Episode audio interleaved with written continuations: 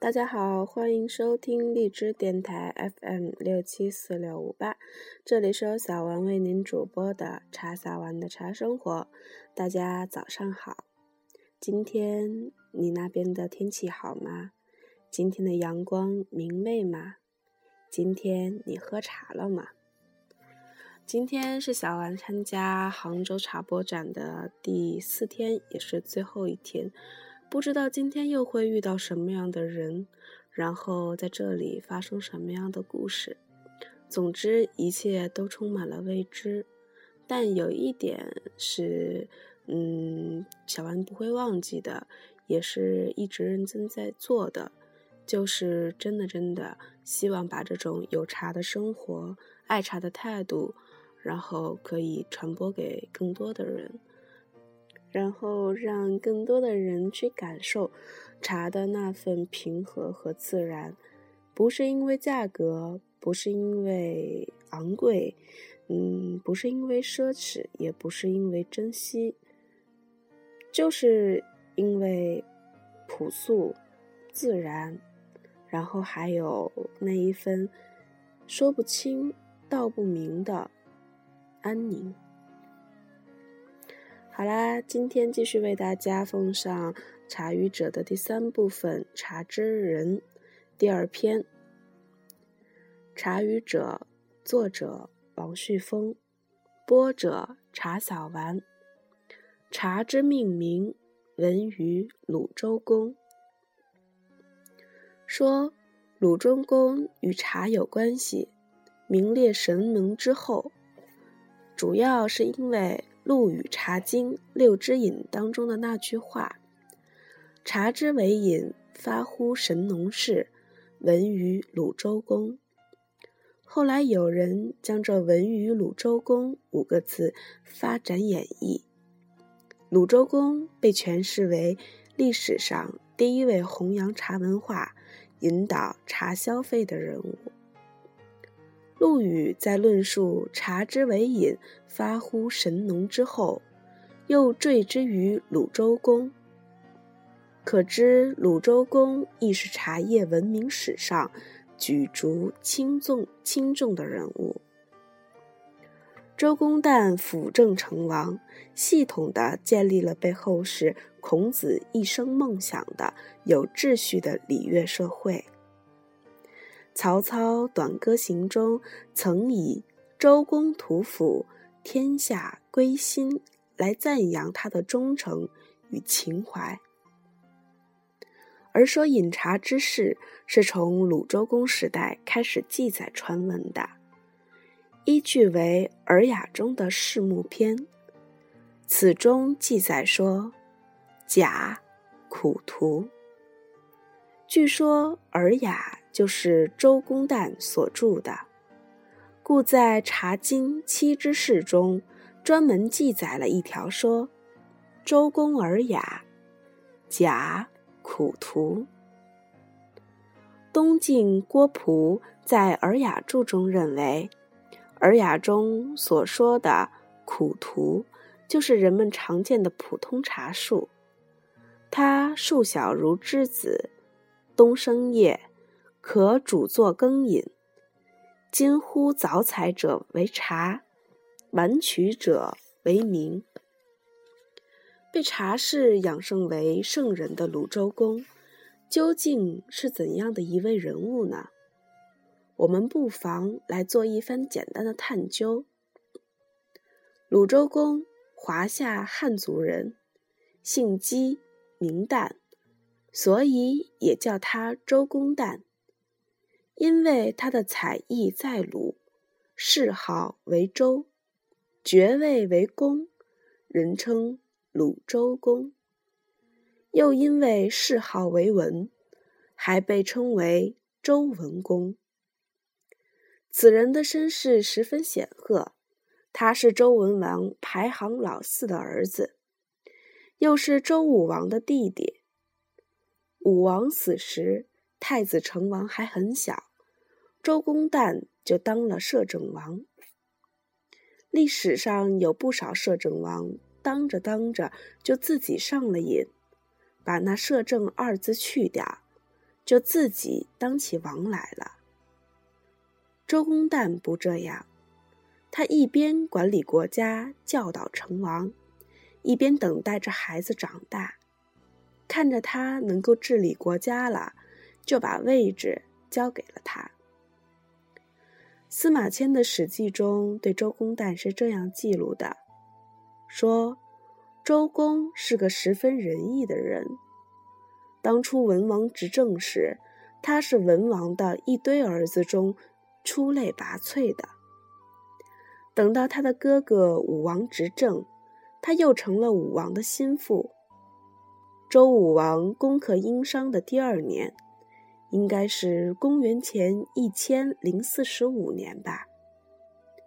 武王生了一场大病，有人巴不得武王早死，可以抢占王位。周公可不是这样，他设坛向太王、王继、文王祷告，还写了祭文，中心意思是：我的哥哥王发生病了，不如我代替他生病吧，因为我比王更懂得与鬼神周旋，还不如我来受难呢。话虽那么说，武王还是死了。他的儿子成王此时尚幼，周公旦代替王摄政。他那几个兄长不乐意，造谣挑衅，说周公旦有野心，看中了王位。周公很坦荡地宣布，他这样做就是为了天下安定。让成王能够接班。他本来已经封到鲁国去了，为了辅佐成王，他让儿子伯禽带他去救封。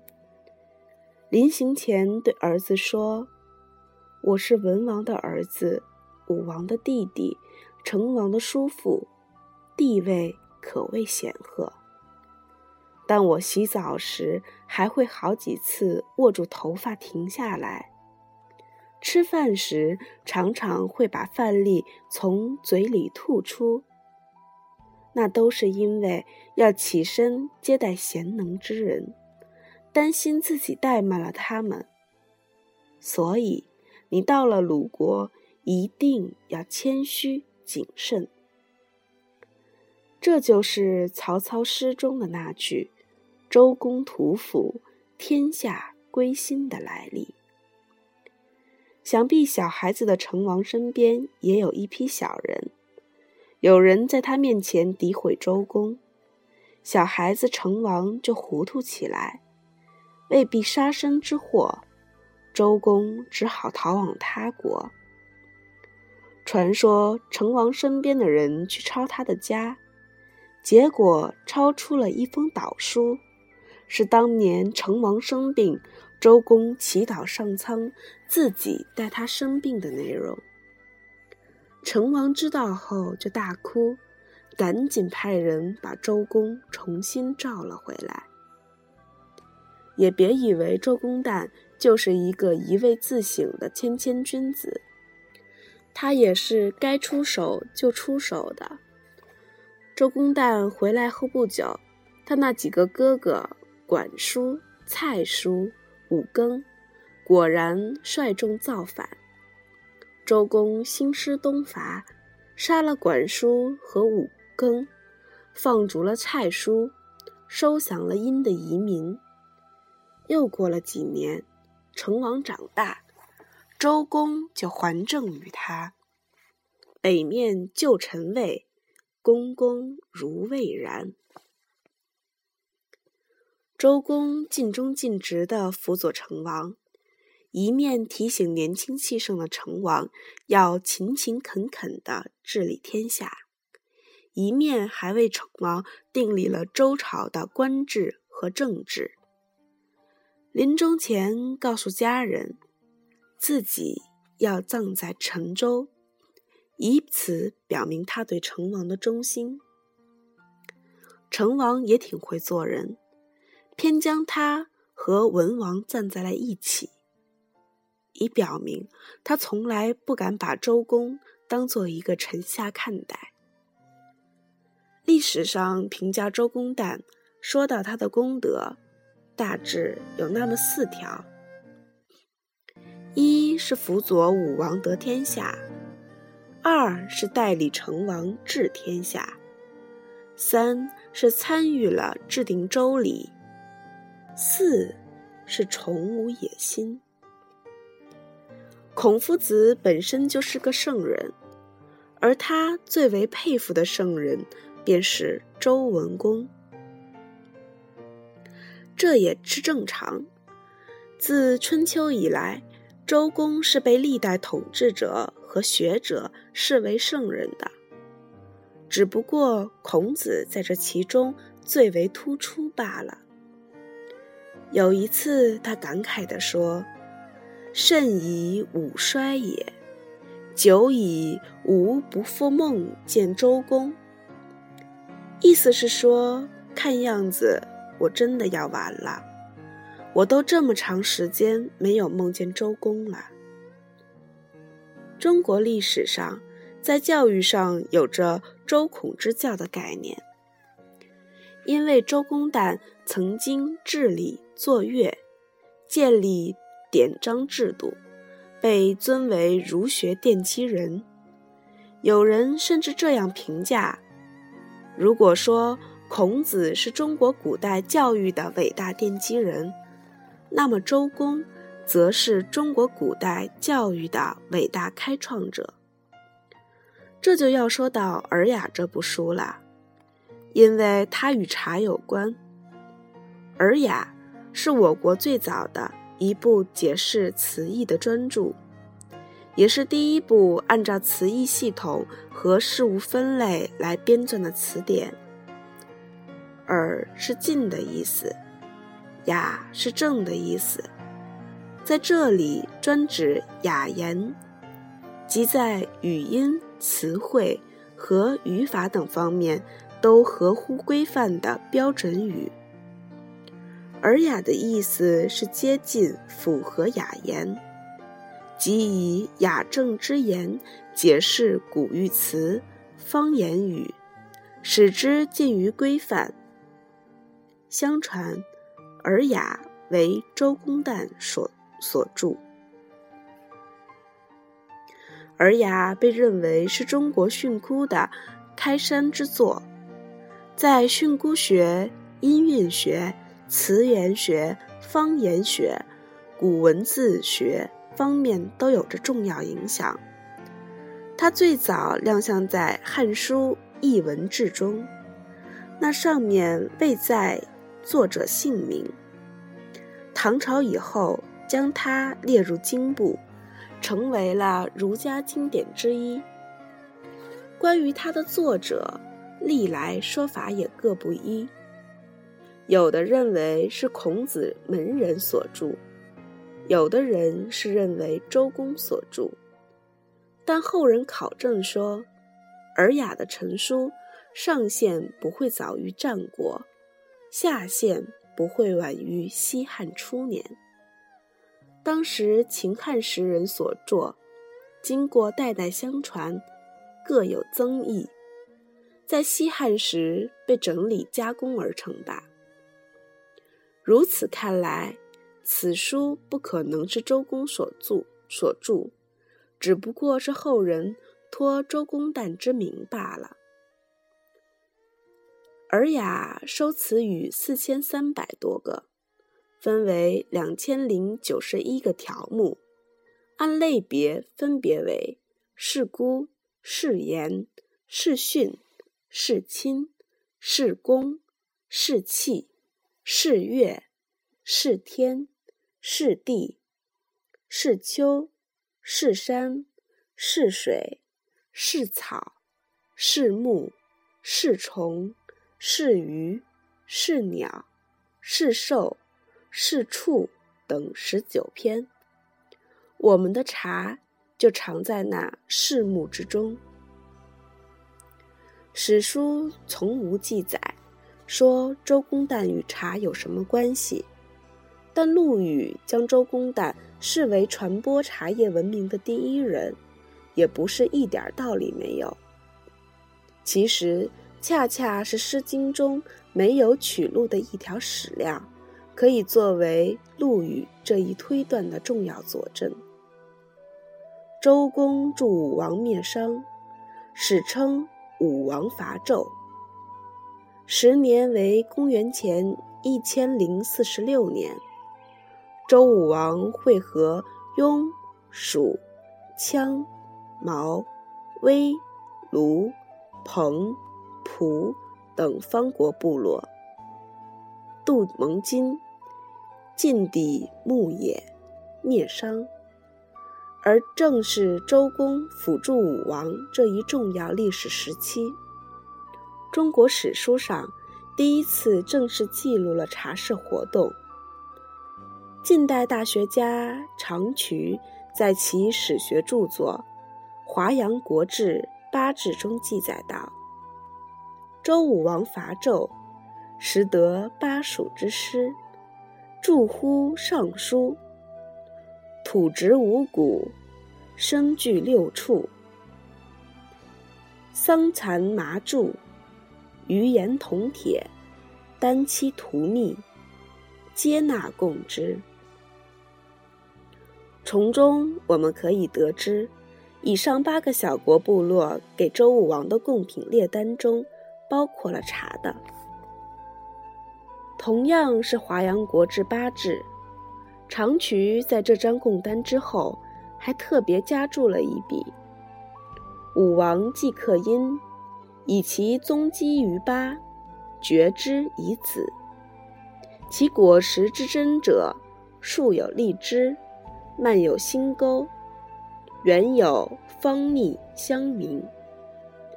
这个香茗不正是茶吗？这一条说明西周之初，巴人所上贡的茶，已然不是深野深山野岭中的野茶，而是专门人工栽培的茶园了。商周时期，我国西南居住的土著民族，通称仆人。现今居住在云南省南部地区的布朗、佤、德昂等少数民族，就是仆人的后裔。仆人是世界上最早利用种植茶叶的民族之一。至今，在普洱市境内的布朗族山寨的澜沧县景迈山，还保留着他们种植的古茶园。我相信，八个方国部落向武王进贡时，首先接待他们的，应该是周文公。如他那么一个心细的人，在清点那些贡品时，也很有可能注意到茶。这样一种贡品的，如果他注意到了，甚至他品尝过了，那么我们怎么能够推测他一定与茶的文明传播无关呢？上供于西周王朝的茶究竟作何之用，尚值探讨。同样，传说中被视为周公旦著作的儒家经典《周礼》。也提到了茶，《周礼之地官司徒》中说：“长徒，下士两人，辅一人，使一人，徒二十人。此中之徒即茶，二十四个人掌茶，为什么呢？其后又数，掌茶，掌以十具茶。”以供丧事，茶在这里乃是举行国丧时的祭品。若从商末周初人工栽培茶园算来，人工栽培茶树距今已经有三千多年。人类为何种植茶树？原有芳腻香茗的园，会不会就是一个药谱？以茶为药，以药入贡，以贡祭祀，布施为一种合理推测。祭祀这样重大的礼仪活动，周公旦是不可能不参加的。制定礼仪规则，更是他对中华古文明的贡献。因此，如果确实在祭祀中使用了茶，那么周文公不可能不是一个决定性的人。在《茶经》中。陆羽已经提出了茶为君子饮品，精行俭德之人唯饮醉矣。而鲁周公在陆羽眼中，更当得上是中华古文明史上头一位精行俭德之人。唐代之后，《尔雅》被列入十三经，全书古奥难解，令人望而生畏。历史上的烟尘掩盖了这些曾经令人感动的名物，使其中的信息微茫难求。而茶圣陆羽对儒学有一种与生俱来的崇拜，甚至为此逃出寺庙，想必一定是将此作为经典学习引用的。故仅从甲。苦图这三个字中，茶圣便得出了“茶之为饮，闻于鲁周公”的论断。想来这也是非常顺理成章的事情了。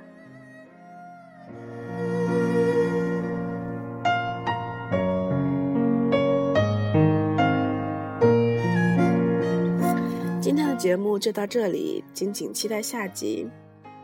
晏婴与茶。